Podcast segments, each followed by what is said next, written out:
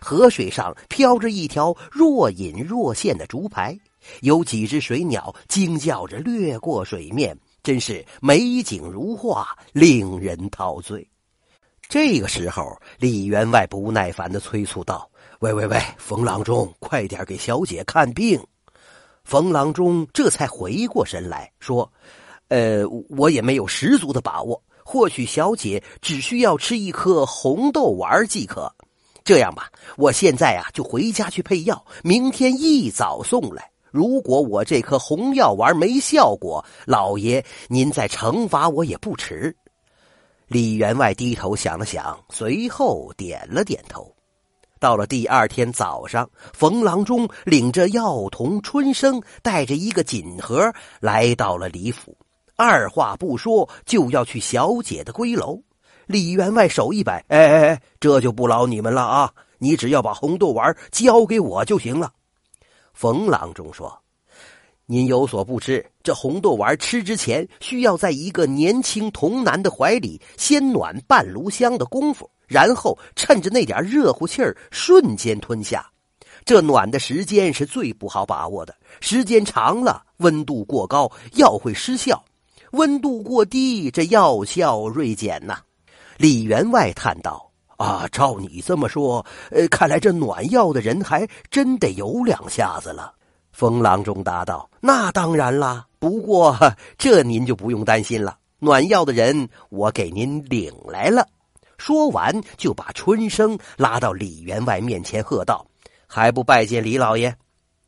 春生虽然已经十六七了。但看起来没见过什么大世面，他吓得立马走上前去，给李员外深深施了一礼。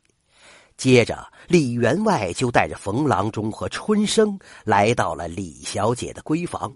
春生很局促的把随身携带的锦盒打开，取出那颗珍珠大小的红豆丸儿，然后小心的用一块白丝绸包好，掀开外衣，放进怀里。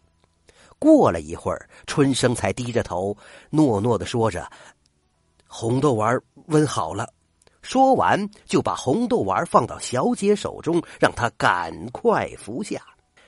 第二天，李员外亲自来到冯郎中家，掩饰不住心中的喜悦，说：“哎呀，冯神医呀，你的药真是神了！现在小女食欲一如既往，厌食症完全好了呀！”哈哈。冯郎中也哈哈大笑，笑过之后却认真起来。小姐必须每天吃一颗红豆丸，方可痊愈呀。但这红豆丸配起来很复杂，费时费力，一天只能配一颗，价钱自然就贵一些，一颗得要十两银子。李员外嚷道：“什么十两银子？你你这要价也太高了吧！”冯郎中一甩袖子，价儿高，谁不知道你李员外家财万贯，日进斗金呐？十两银子算什么？你不吃就算了，我还懒得卖呢。李员外虽然知道冯郎中是故意抬价，但也没有办法。就这样，每天冯郎中都带着春生给李府送一颗红豆丸李小姐吃了红豆药丸之后，每天的食欲都很好。一个月之后，冯郎中突然得了一种怪症，一病不起，眼看着就要撒手人寰了。李员外听说之后，赶忙前去探望。冯郎中脸色蜡黄，握着李员外的手，断断续续的说：“我是郎中，知道自己得的是不治之症，眼下恐怕时日无多了。不过我还是放不下。”贵千金的病啊，其实还有一种更好的法子能治小姐的病，请你现在就让春生去贵府。李员外言听计从，马上叫人把冯郎中抬到李府。